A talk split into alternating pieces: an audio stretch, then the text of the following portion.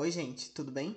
Antes de eu começar o episódio de hoje, eu gostaria de dizer que eu criei um Instagram pro podcast chamado Tudo de Mitologia, tudo minúsculo e tudo junto. E a partir de agora eu vou começar a avisar lá sobre os episódios novos e, e quando ocorrer algum imprevisto eu não conseguir postar. E também, como muitas das vezes eu cito aqui pinturas e esculturas, eu decidi criar um destaque lá no perfil para postar uma foto para ficar mais fácil para vocês visualizarem essas obras que eu, que eu citar. Então sigam o podcast lá no Instagram, arroba tudo de mitologia minúsculo e tudo junto. Hoje eu vou falar sobre o capítulo da Yggdrasil e os Nove Mundos, ainda do livro Mitologia Nórdica do Neil Gaiman. Então, o que, que o Neil Gaiman vai dizer sobre a Yggdrasil? Primeiro, ele diz que a Yggdrasil é uma árvore enorme, muito linda e poderosa, né? A Yggdrasil, eu acho que ela é um dos maiores símbolos da mitologia nórdica, depois do Thor, e acho que todo mundo já ouviu falar dela, né? Mas enfim, essa árvore ela é tão grande que ela se estende pelos nove mundos e as suas raízes são nutridas por três poços principais. A primeira raiz ela é a mais profunda e ela está no Nilfenheim.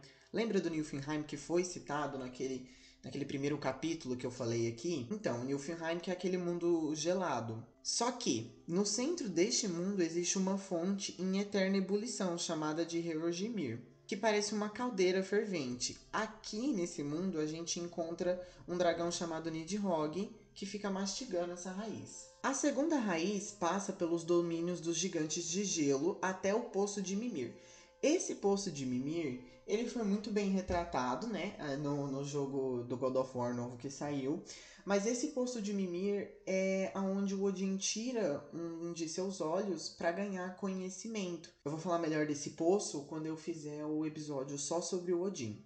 É importante dizer que uma grande águia habita os galhos mais altos da árvore mundo e ela é muito sábia, ela é chamada de Verfone. O livro não diz o nome dela, tá? Mas eu dei uma pesquisada e também eu descobri que existe um gavião que fica junto dessa águia. Mas no livro dá a entender de que essa águia é muito maior do que o gavião, porque meio que o livro descreve que o gavião fica entre os olhos da águia, assim. Existe também um esquilo chamado Ratatosk que leva as mensagens de insultos de Nidhogg, que fica lá embaixo, para a águia que fica lá em cima, mas a verdade é que esse esquilo tá mentindo. E essas duas criaturas mitológicas nunca se insultaram, ele só gosta de ficar fazendo isso mesmo. O livro diz também que existe quatro cervos pastando nos enormes galhos da Yggdrasil. E que na base da árvore existem inúmeras cobras que ficam mordiscando as raízes da árvore mundo. Eu vou colocar no Instagram, gente, uma imagem muito boa, muito bem ilustrada de como é a Yggdrasil. Ela tem o nome de cada um dos mundos e de cada uma dessas criaturas.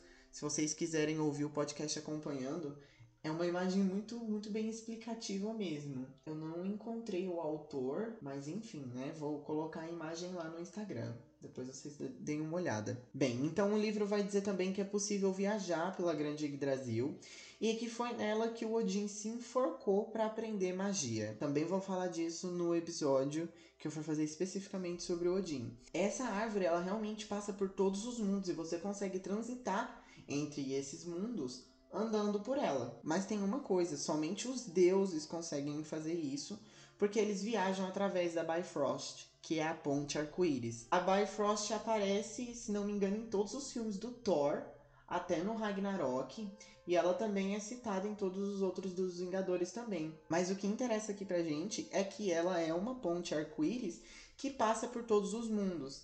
E a gente sabe que quem guarda essa ponte arco-íris é o Randall. E assim, essa ponte ela tem essa propriedade de que se algum gigante de gelo ou um troll tentar usar a ponte arco-íris para chegar em Asgard ou em qualquer um dos mundos, ele vai queimar se ele pisar em cima dela. Continuando, a última raiz ela vai para o poço de Urd, na residência dos deuses Aesir, que é em Asgard que também é de onde a ponte arco-íris nasce, né? Ela nasce de Asgard para os outros mundos. Então, ali nesse poço, os deuses se reúnem dia após dia num, em um conselho, e é ali que eles vão se reunir na batalha final, né? No Ragnarok. O poço de Urd é guardado pelas Nornas, que são três jovens irmãs que cuidam do poço, se certificando de que as raízes da Yggdrasil estejam sempre cobertas de lama e bem cuidadas. O poço pertence a Urd, que é a sorte e o destino. E a ela pertence o nosso passado. E essa Urd, ela tem duas irmãs, que uma delas é Verdande, cujo nome significa ser, e a ela pertence o presente. E a outra irmã chama Skuld, que significa o que está por vir e a ela pertence o futuro. Elas moldam o nosso destino ali nesse poço. As Nornas, elas se aproximam bastante das moiras da mitologia grega, né? Elas decidem as nossas vidas. É importante ressaltar que não existem somente essas três Nornas, tá? Existem outras, tanto que são até de outras raças. Existem Nornas gigantes, elfas, anãs e Vanir. Existem Nornas boas e más e são elas quem decidem qual será o nosso destino, uma coisa bem moira mesmo. Bem, agora partindo para os nove mundos, eles são Asgard, que é o lar dos Aesir, onde Odin estabeleceu sua morada.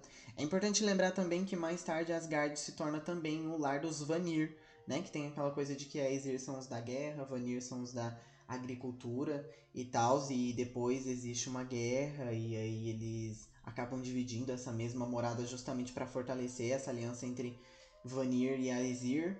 Mas Asgard inicialmente é o lar dos Aesir. Depois tem Alfenheim, que é onde vivem os elfos da luz, criaturas tão belas quanto o sol e as estrelas. Depois tem Nidavellir, também conhecida como Svartalfheim, que é o lar dos anões ou elfos negros. Eles vivem sob as montanhas onde erguem criações impressionantes. Essa Nidavellir aqui, gente, ela aparece em Avengers Guerra Infinita, tá? É aquele lugar onde o Thor vai para forjar o Quebrador de Tormentas. Acho que é esse o nome daquele machado que ele forja. Enfim, é aquele lugar que ele vai, que tá apagado, que ele encontra aquele anão gigante lá. Enfim. Depois temos Midgard, que é o mundo de mulheres e homens, o mundo que a gente habita, né? Depois tem Jotunheim, que é onde os gigantes de gelo e os gigantes das montanhas vivem. Eles circulam e constroem seus salões por ali, é ali onde eles vivem, né? É aquele lugar onde também foi erguido ali, os, os cílios do, do Ymir foram, foi erguido, né? Aí de um lado ficou Midgard, do outro lado ficou Jotunheim. Depois tem o Valnaheim, que é onde vivem os Vanir. Depois tem o Nilfenheim, que é um mundo escuro e feito de névoa. Depois tem o Maspel, ou Maspelheim, que é o mundo das chamas, onde o Sur te aguarda, que eu também falei para vocês, que é aquele todo envolto de fogo. E por fim, tem o último mundo, que o seu nome vem do nome da pessoa que governa ele, que é o Hel ou Helheim, que é para onde vão os mortos que não tiveram uma morte honrada em batalha. Porque na mitologia nórdica a gente sabe que quando você morre em guerra, você morre ali no calor da batalha, você é levado, as Valkyr te leva para os salões do Valhalla, onde você vai se banquetear e festejar até que o Odin te convoque para o Ragnarok e as pessoas que não têm esse mesmo destino acabam indo para o Helheim, que também vão lutar no Ragnarok, mas do outro lado. E é isso que esse capítulo vai dizer sobre a Yggdrasil e os Nove Mundos. É um capítulo bem curto, ele não é específico sobre nenhum desses mundos. A descrição que tem é essa que eu li para vocês, inclusive eu parafraseei o livro no que diz respeito a isso. Mas ainda assim é, é um conhecimento básico muito muito completo e a leitura também, como eu disse para vocês, gente, é muito fácil. Então é isso por esse episódio. Eu espero que vocês tenham gostado. E essa semana, como na semana passada não teve episódio, eu vou postar dois episódios essa semana. Esse episódio vai estar indo ao ar na quarta-feira e o próximo episódio vai ao ar na sexta-feira. Não se esqueçam de seguir o podcast no Instagram, tudo de mitologia, tudo junto e minúsculo. Tchau!